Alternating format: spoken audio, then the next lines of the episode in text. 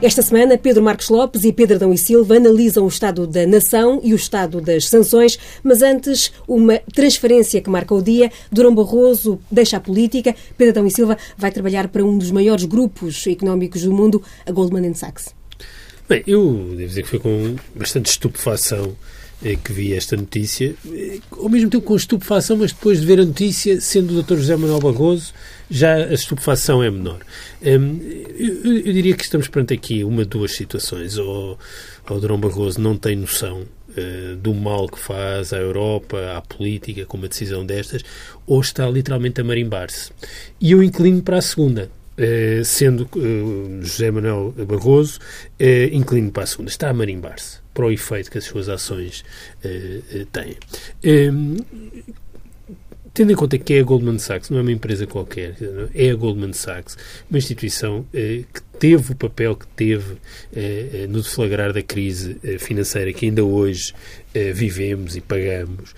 Um, alguém que foi presidente da Comissão Europeia, tem mais do que ter sido primeiro-ministro de Portugal, porque isso diz-nos só eh, a nós, mas alguém que teve tantas responsabilidades políticas a tantos níveis, eh, não perceber o sinal que dá de corte e distanciamento das elites eh, face eh, ao conjunto dos cidadãos europeus ao ir trabalhar para uma instituição como esta, depois de ter estado na Comissão Europeia, é um sinal, de facto, uma espécie de gota de água num copo já para lá de cheio na relação e na confiança das pessoas na política. E quando nós pensamos em acontecimentos como o Brexit, Brexit, que foi há relativamente pouco tempo, uma das coisas que se percebeu é que há uma fatia importante dos eleitorados eh, na Europa que deixou de ouvir e escutar as elites um, e cortou a relação com as elites.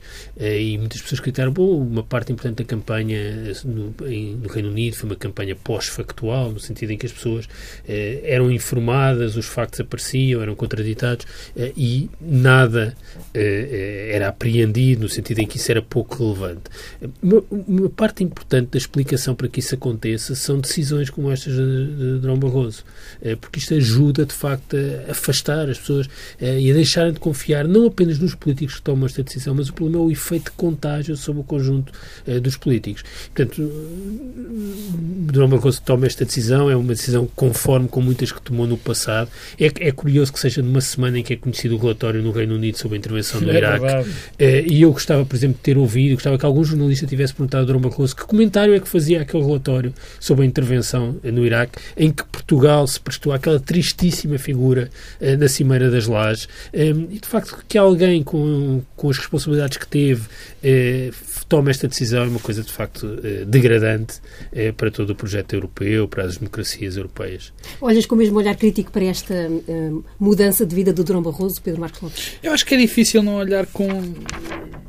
Eu, eu peço desculpa, eu não olho com um olhar crítico nem me espanta. Uh, espantar-me-á ver, assistir, e vou assistir com certeza, a pessoas a desculparem, ou pelo menos a justificarem esta ida de Durão Barroso para a Goldman Sachs. A mim não me espanta.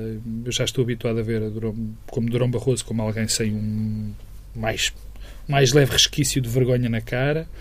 Alguém que, na minha opinião, se tem sido... Pedro, só, se calhar desta vez também vai responsabilizar Jorge Sampaio pela, pela sua decisão, como Mas, fez sim, em relação à Cimeira das Lajes há uns meses. Considero um, um político que não que deteriora a imagem da política e, sobretudo, a imagem dos políticos portugueses, mas não acho de agora, acho de há, há muito tempo a esta parte. E, e, e, os sinais que dá, quer dizer, deixa-me reconstituir um bocadinho, provavelmente parecido com o que o Pedro disse, mas a Goldman Sachs é uma instituição que esteve no cerne, na origem desta crise, da crise financeira. E por causa dessa crise financeira, onde a Goldman Sachs esteve intimamente envolvida, os povos, os povos europeus ficaram sujeitos a, às, às sevícias que todos nós conhecemos. E era ao mínimo, no mínimo era de, se Durão Barroso tivesse o mínimo de consciência, o mínimo que se pedia é que houvesse algum pudor em ir trabalhar para uma empresa, que não digo que tenha feito propósito ou não, mas uma empresa que esteve tão envolvida com, esses, com, com esse problema. Por outro lado, nós não nos podemos esquecer que Durão Barroso foi Presidente da Comissão Europeia eu não sou daqueles que defende que as pessoas, quando saem da política, devem ir para uma espécie de reforma. Longe disso. Por exemplo, defendi aqui a, a, a, a Paulo Portas na, na, sua nova vida profissional. Mas há, há mínimos. E, e aqui ultrapassou-se muito os mínimos. Estamos perante alguém que foi presidente da Comissão Europeia, com acesso a tudo o que é gente no mundo inteiro, com misturado com uma empresa que é uma espécie de, não digo no mau sentido, se quiser interpretar é-me igual, de polvo financeiro. Quer dizer, é, e, e, e realmente não, não, consigo não consigo ter palavras até de indignação para, para exprimir tudo aquilo que sinto em relação a uma tomada de posição destas. E, sobretudo, e como conclusão, digo que depois disto é mais uma maneira de denegrir completamente a imagem dos políticos, portugueses e internacionais de, de fazer perpetuar o discurso de que os políticos são todos iguais, que os políticos, enfim, não têm consideração pelo que, que as pessoas pensam e pela sua própria vida. Portanto, é um, é, um, é uma, um dia negro, mais uma vez, de alguém que não me espanta, repito e concluo, que tenha este tipo de atitudes eh, que, que o identificam, no fundo. E perante essa, esta leitura, enfim, não fazendo futurologia, mas uh, um regresso, eventual regresso de Durão Barroso depois à política portuguesa, depois desta passagem, uh, torna-se, enfim, um cenário mais afastado, tendo em conta que ele é relativamente novo ainda? Eu acho que o cenário já estava bastante afastado, quer dizer, uh, houve ainda quem ensaiasse um regresso ah, nas últimas presidenciais e percebeu-se que isso já era inviável e esta última entrevista que deu ao Expresso também mostrava isso mesmo, quer dizer, acho que as pessoas tiraram a fotografia a Durão Barroso e quando, quando um conjunto de pessoas num país tira uma fotografia é muito difícil reescrever e apagar e alterá-la. Uh, e, e, portanto, não vejo que isso seja possível. Acho que com as responsabilidades que teve na Europa neste período, com o que se sabe hoje sobre a guerra do Iraque, é tudo isso, quer dizer, Durão Barroso é um, um cadáver político. E é também por isso que provavelmente se está literalmente a marimbar para o efeito das suas ações e toma uma opção como esta, porque também é uma pessoa que também não há dúvida nenhuma que tem uma vontade de poder eh, indomável, quase. Eu gostava muito que ele se candidatasse em Portugal. É, eu também, não, eu também, isso gostava. gostava. Mas a pergunta era se eu já. gostava muito que se candidatasse, quer dizer, porque de facto ia ter um em Portugal ou em qualquer sítio. Sim, sim, ia ter a medida de, daquilo que as pessoas, que eu estou convencido que as pessoas acham dela. Aliás, eu estou absolutamente convencido que uma das razões, a principal razão para ele não se ter candidatado a Presidente da República, porque houve muitas pessoas para que isso acontecesse, foi ele ter tido, a dada altura, a noção enfim, eh, que lhe deve ter sido dada através de sondagens e de estudo de opinião, que ele é uma pessoa que não é nada, nem pouco mais ou menos considerada neste país. E isto tem, isto tem pouco a ver com, com as. É, é curioso que isto tem muito pouco a ver com as guerras político-partidárias do, dos países. Eh, eu estou convencido que há um consenso generalizado sobre sobre Drão Barroso e sobre o papel negativo que ele tem uh, trazido não só à política, não só aos, por onde tem passado como primeiro-ministro e como líder da Comissão Europeia, mas para a imagem dos próprios políticos. E é curioso porque eh, em Portugal há uma tendência fortíssima para valorizar quem está fora, ocupando cargos e isso ter um efeito muito positivo e de reabilitação. É, quer dizer, é um caso completamente diferente, nem tem nenhum tipo de paralelo, mas é, António Guterres sai da política portuguesa também com uma imagem, por outras razões, mas é, é, com uma imagem negativa e hoje é alguém que tem a sua imagem pública reabilitada, em parte pelo afastamento, pela distância, também por, por, quem, por quem lhe sucedeu, Uh, ajudou a refazer a sua imagem. Depois de mim. Uh, não, isso aí é um daqueles casos em que, quer dizer, que depois de mim, quem veio, quer dizer, torna António Guterres de facto uma pessoa eh, exemplar sob todos os pontos de vista. E, portanto, compara com Durão Barroso, ou seja, a, a experiência internacional de Durão Barroso não, não contribui nada para, para a sua reabilitação e para a reabilitação da sua imagem política em Portugal. E isto é uma espécie de último prego num caixão que já, a meu ver, estava fechado. Vamos avançando numa semana que esteve cheia de vozes a pré-anunciar um castigo para Portugal e Espanha. A Comissão Europeia remeteu ontem a decisão para a reunião dos ministros das Finanças na próxima semana. Diz que está aberta ao diálogo se Portugal e Espanha mostrarem circunstâncias económicas excepcionais. Até se admite uma penalização simbólica igual a zero, no entanto, com implicações nos fundos comunitários. Pedro Dão e Silva, antes do conteúdo, a forma como ao longo da semana fomos ouvindo outra vez uma série de vozes, não só da Comissão Europeia, ouvimos também o Ministro Schäuble falar outra vez na necessidade de um resgate, enfim, a forma como uh, se pré-anunciou a reunião de ontem, uh, o que tens a dizer? Olha, eu, eu acho que isto, há aqui um lado de irracionalidade. Se nós pensarmos, por um segundo, do, os dois cenários que têm estado em cima da mesa. Um é as sanções retrospectivas, outro é uma espécie de pré-crime, ou seja, de sanções prospectivas. Nenhum deles resiste uh, a um teste minimamente razoável. As, as retrospectivas parecem-me mais ou menos evidente, quer dizer, não faz sentido uh, que um país que fez exatamente tudo aquilo uh, que a Troika achou que devia ser feito e que tinha um governo colaborante com essa estratégia, que foi elogiado sistematicamente por aquilo que fez, venha agora, já com um governo diferente, a pagar por eh, erros passados. Isto é completamente absurdo, eh, remete e, no fundo, reinventa a ideia das, das, prisões para os devedores que existiam eh, um pouco por toda a Europa no passado e que tinham uma, uma, uma, componente moral de penalização de quem tinha dívidas, eh, mas que tinham um efeito económico agregado devastador para as sociedades. E, no fundo, é o mesmo. Quer dizer, se vamos penalizar aqueles que incumprem, ainda para mais quando o incumprimento, pelos vistos, era eh, alvo de elogio, só vamos dificultar ainda mais a situação. O cenário alternativo é aquele de dizer, isto é uma coisa perspectiva, que eu tendo a achar que está presente é uma coisa perspectiva porque a Europa não, eh, não quer, não aceita eh, a atual solução governativa em Portugal. Eh, isso é talvez a natureza mais preocupante do problema. No fundo, o que nós temos sempre exemplos é que a Europa não quer viabilizar soluções políticas alternativas, principalmente quando elas são viáveis do ponto de vista orçamental e viáveis politicamente, que é o que tem mostrado a solução portuguesa. E isso contrasta com o caso grego. O caso grego foi fácil para a Europa, apesar de todo o ruído mas foi fácil porquê? Porque a postura do governo grego era de tal forma adversativa que a Europa tinha aí o pretexto para a rejeição. Com o governo português isso não acontece, portanto torna a coisa mais difícil, é, porque cria também cisões no contexto das instituições europeias é, e tudo isso torna é, a coisa mais é, difícil.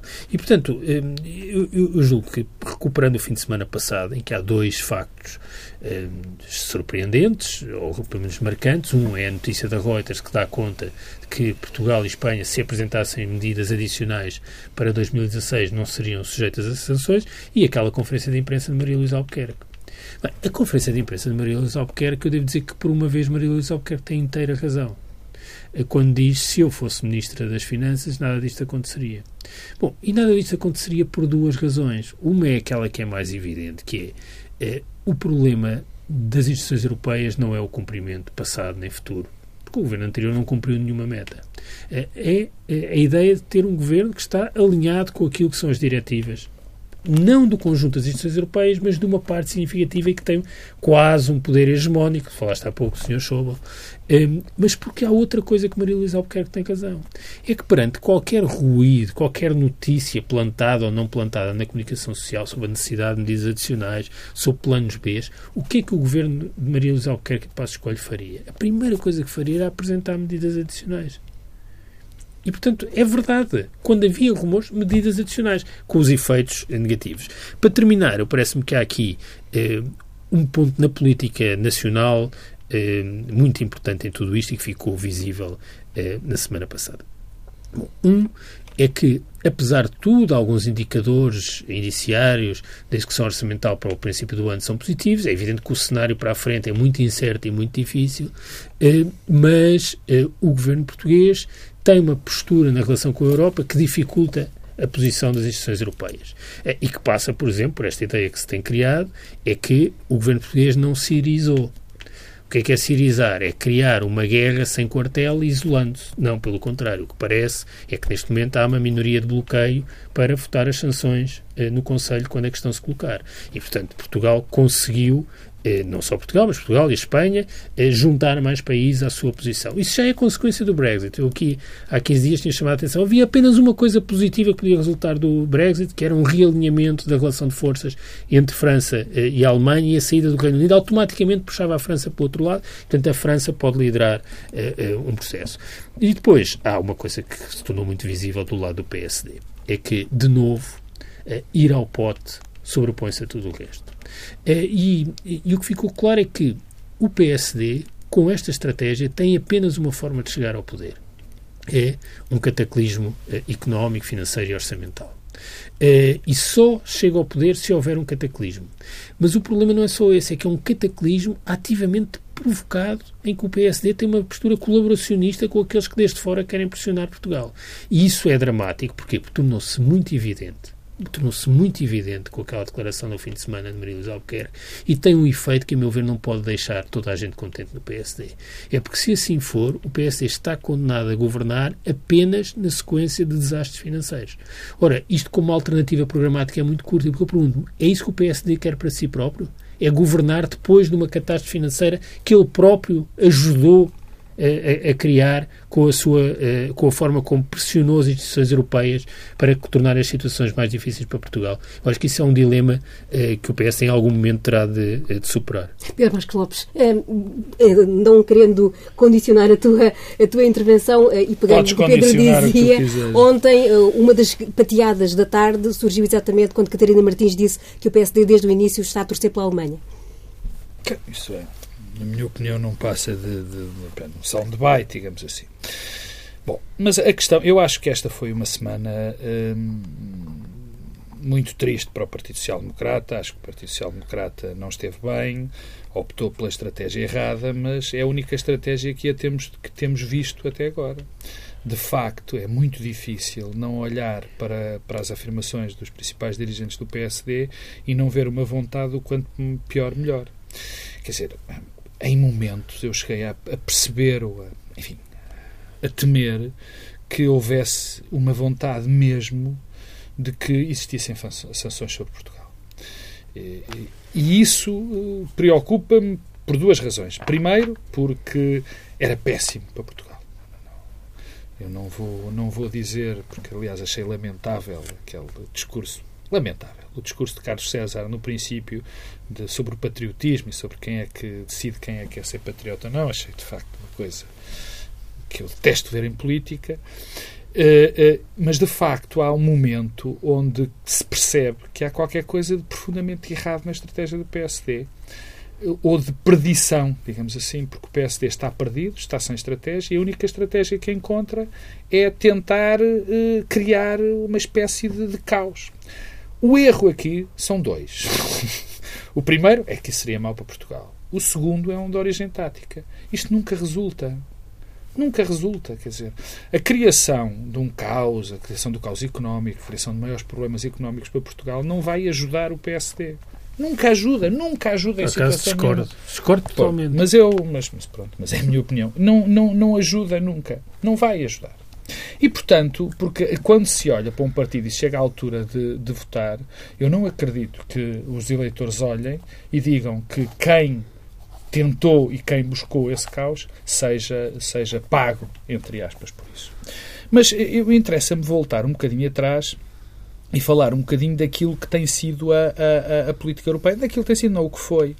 Quer dizer, e o que se nota neste momento na, na, na política europeia é uma divisão cada vez mais marcada o que é boa notícia. O que é uma boa notícia, porque há, um, há uma contracorrente na Europa. Isso já se nota. Até na própria escolha de quem é que faz os anúncios. Uh, nota-se essa, essa, essa contracorrente, nota-se que há uma, uma, uma, já uma divergência marcante e, quer dizer, e, e, e a própria, e, e, a própria maneira de dizer algo que para mim é extraordinariamente grave. Ou seja, e voltando atrás, a própria existência de sanções próprio conceito de sanções é um conceito extraordinariamente complicado em termos em termos do que eles significam, quer dizer, porque nós estamos a falar ainda de países soberanos. Quer dizer, quando um país soberano é sujeito à sanção por parte de uma instituição estrangeira, é, há todo um conjunto de valores políticos, de valores uh, sociais que, que se tem que lidar e que, e que fazem mudar a natureza da própria, da, da, da própria política. Depois, porque era é, é completamente enfim, extraordinário pensar que se pode sancionar um país pedindo para esse país crescer, quando o principal problema deste país, ou de um dos grandes problemas, é a falta de investimento e, portanto, penaliza-se o investimento. O Pedro Silva dava uma imagem feliz, que é mandar prender o homem que, que, que, tem dívidas. Bem, o homem preso, então, é que não tem a mesma maneira de pagar... Isso arruinou de, Claro, de pagar, de pagar as suas dívidas. Quer dizer, e nessa perspectiva, dentro da Europa, acho que essa, essa tensão tem sido benéfica, vai ser, espero bem, benéfica e que também vai obrigar, porque os problemas vão ser maiores, até porque vão existir problemas com a França, vão existir problemas com a Espanha. Mas Esse a França problema... é a França, disse. Claro, mas esses problemas vão ser maiores e isso está a ajudar a que haja uma redefinição. Depois, no campo interno, eu não posso concordar mais com, com, uh, com aquilo que o Pedro disse e que, e, e que me parece evidente em relação a Maria Luísa Albuquerque. É evidente que isto com Maria Luísa Albuquerque não aconteceria. Ela sabe isso, quer dizer, eu acho que foi perfeitamente honesta e clara naquilo que disse. Primeiro, porque já percebemos, que já percebemos há muito tempo, que há, que há menos uma obrigação de resultados nos países, mas mais uma obrigação de impor determinadas políticas, e que esse tipo de, de, de ideia, digamos assim, é algo que Maria Luís Albuquerque também também partilha, e portanto era normal que falasse com os seus e isso tivesse lógica. E depois é que lembrar dois assuntos que também fazem com que Maria Luís tenha absoluta razão. Primeiro, Portugal, sobre o, sobre o, antigo, o antigo governo, nunca cumpriu uma meta de déficit. E, quer dizer, obviamente também não podia ser penalizado porque estava dentro do, dentro do, do programa. Aliás, é, é mais uma questão das sanções, é mais uma questão em relação àquilo que, que, se dizia de que Portugal iria ser penalizado por não estar a cumprir eh, eh, bem o, a execução orçamental, por isto não estar a correr bem. Bom, é que lembrar que Portugal não está ainda sob resgate. Portanto, isso só faria. Isto era extraordinário que alguém fosse penalizado por um crime, entre enormes aspas, que não cometeu. Mas voltando a Maria Luísa Albuquerque, este governo, o anterior governo, nunca cumpriu uma meta de déficit e não foi maltratado por isso. E relembro, Portugal teve todas as avaliações aprovadas, mesmo não cumprindo aquilo que estava combinado. Portanto, é normal que Maria Luísa Albuquerque olhe para isso e diga, e diga com alguma clareza o que, que, que não ia ser penalizados. Para terminar, ah, ah, ah, eu achei, uh, uh, achei estranho, uh, achei muito estranho, e não fui só eu, quer dizer, que, que, que o PSD tivesse ido por este caminho, mas estranho dentro uh, de uma linha que foi definida. O que me achei uh, um erro terrível, que tentou ser corrigido ontem pelo CDS, e em parte o conseguiu, foi ter entrado também nesta lógica de dizer que, enfim, que iriam, iriam existir sanções por causa daquilo que estava a acontecer hoje. E ainda mais estranho, e com isto concluo mesmo, achei ver jornais, e não jornais de economia, jornais nacionais, uh, a fazerem primeiras páginas, a duplicar essa imagem, esse, essa imagem que, que, apareceu, que não sabe, quer dizer, que tinha algumas fontes, mas não fontes, digamos, autênticas, dizendo, eu vi primeiras páginas dos principais diários nacionais a dizer, não, Portugal vai ser penalizado por aquilo que está a acontecer agora. Portanto, há aqui algo de, de, de, de muito estranho. Deixa, deixa, sim, para complementar a ideia, não, e, não, não estavas a concordar com, e, com Sim, com o resultado, mas começando agora por este ponto... Eh, da tensão europeia. Eh, quer dizer, uma das mudanças que ocorreu na Europa nos últimos tempos é que a Europa está menos unida do ponto de vista político. Eh, e isso é visível no tema da imprensa. Eu, quer dizer, se nós recuarmos uns, uns quantos anos, não há memória de haver notícias plantadas por fontes da Comissão Europeia como acontece agora. Notícias que se provam falsas. Este, semana, este fim de semana, a Reuters tinha uma notícia a dizer que Portugal e Espanha teriam três semanas, não me engano, para apresentar medidas adicionais Quer dizer, no mesmo fim de semana em que Maria Luísa Albuquerque faz aquela conferência de imprensa. Portanto, há aqui uma dinâmica europeia, através da comunicação social, que se cruza com a política nacional, que é muito intensa e que está sempre a ser reescrita todos os dias. Eh, e que tem essa manifestação na, na, na, nas notícias. Um, ainda eu culmino com, com, o ponto do, do resultado uh, para o PSD. Uh, eh, ainda do lado europeu. Uh, o que parece agora é que o tema, mais uma vez, será empurrado com a barriga para a frente. Uh, e foi curioso ontem na conferência de imprensa que os comissários diziam que era preciso tratar isto de forma inteligente e tudo o que diziam não era nem inteligível nem inteligente. E o que mostra bem aqui a, a, a dificuldade que a Europa neste momento tem em lidar com o assunto. Uh, e essa dificuldade, ao empurrar para a frente, tem uma questão adicional. Um, nós temos Ecofin e Eurogrupo para a semana, mas depois já só há um informal em setembro e depois só em outubro é que o assunto pode, volta a ser tratado. Já estamos em orçamento? Era isso, o segundo ponto é o orçamento, mas há um outro antes, que é um dia que eu acho que nós temos marcado nas nossas agendas, que é o dia 2 de outubro. É que no dia 2 de outubro há um referendo na Hungria sobre refugiados e há a repetição da segunda volta das presidenciais austríacas com um candidato fascista com a hipótese de ganhar. E, portanto, mais uma vez, a envolvente política se vai se sobrepor à questão orçamental. O segundo ponto é aquele que tu dizias da questão orçamental. Portugal e Espanha têm interesses estratégicos convergentes neste sentido, os governos. Porque são dois governos que não têm interesse nenhum, naturalmente, em ter sanções, porque isso limita a sua própria margem de manobra e tem este lado completamente, eh, eh, quer dizer, eh, ao arrepio daquilo que era o desejo e o que era eh, contraproducente para estes dois países. Mas o interesse estratégico de Portugal e Espanha que converge tem uma contradição tática. É que Portugal tem toda a vantagem que a questão se resolva agora. Para quê? Para libertar a discussão orçamental de setembro-outubro deste espectro das sanções. Porquê? Porque o governo português não tem interesse em que a União Europeia tenha um instrumento adicional de pressão sobre o orçamento de 2017, enquanto o governo tem de negociar o orçamento com os partidos à sua esquerda. Em Espanha é um pouco ao contrário. Espanha não tem interesse em sanções, mas do ponto de vista tático, o governo espanhol pode ter algum interesse em ter a pressão europeia em outubro para pressionar as cortes eh, neste sentido. E, portanto, há aí um, um ponto de tensão. Finalmente, eh, o, eh, os resultados para o PSD. Em que é que eu divido do, do Pedro Marcos Lopes? Eu eh, acho que esta estratégia do PSD é uma estratégia que funciona, no sentido em que é possível ir ao pote com esta estratégia. Eh, é possível. É possível porquê?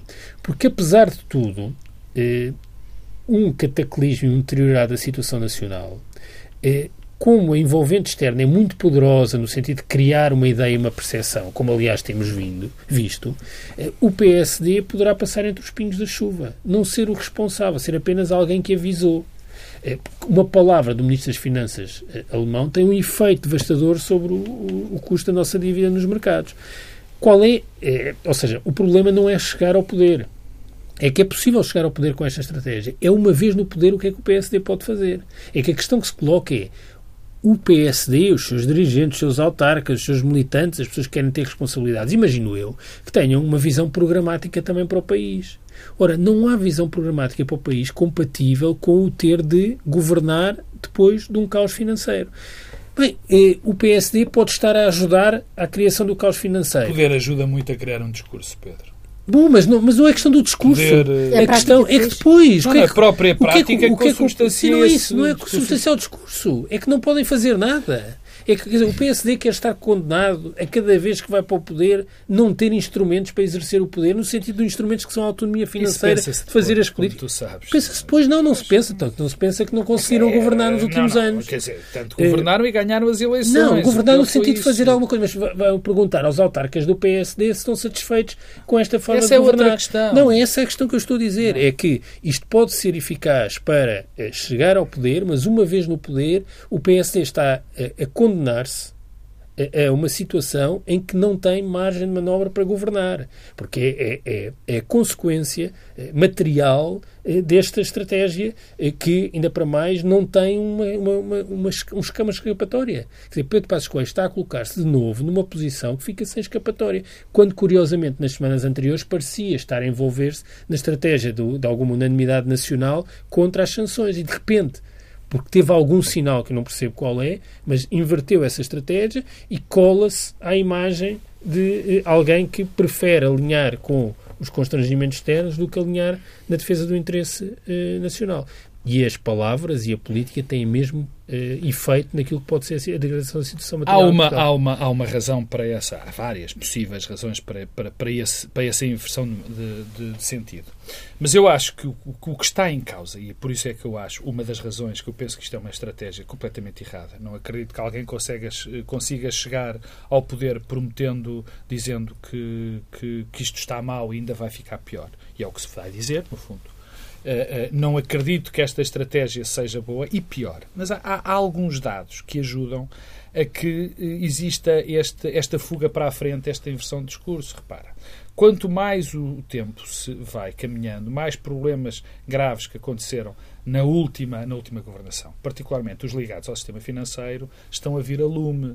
Quer dizer, é todos os dias nós sabemos de coisas novas, de erros ou de omissões que foram feitas em relação ao sistema financeiro, por os quais se vai pagar muito caro. Um deles, enfim, já está, já está para acontecer, que é uma, da parte, uma das partes da, da recapitalização da, da Caixa Geral de Depósitos, que tem origem uh, no Fundo de Resolução. Enfim, uh, portanto, se calhar não vão ser 4 mil milhões, vai ser, vai ser muito mais. Portanto, esta dinâmica. E a venda do novo banco? Sim, não havendo a venda do novo banco, o custo. Da, valores mais o, o, custo, não vendendo, o custo é cerca de mil milhões, vendendo mais baixo será menor conforme for a venda. Bom, mas há, há aqui um conjunto de, de, de, de, cadáveres que estão a sair do armário, que estão a ser altamente penalizadores para o, para o PSD. E o PSD, quando num, num, num primeiro momento parecia que ia alinhar, eh, não ia fugir a esta lógica total, porque se criou uma. Aliás, é estranho, porque se criou uma quase unanimidade na sociedade portuguesa, em todo o lado. O Primeiro-Ministro até falava disso. E de, essa estava criada e parece que teve uma necessidade do PSD fugir dessa unanimidade.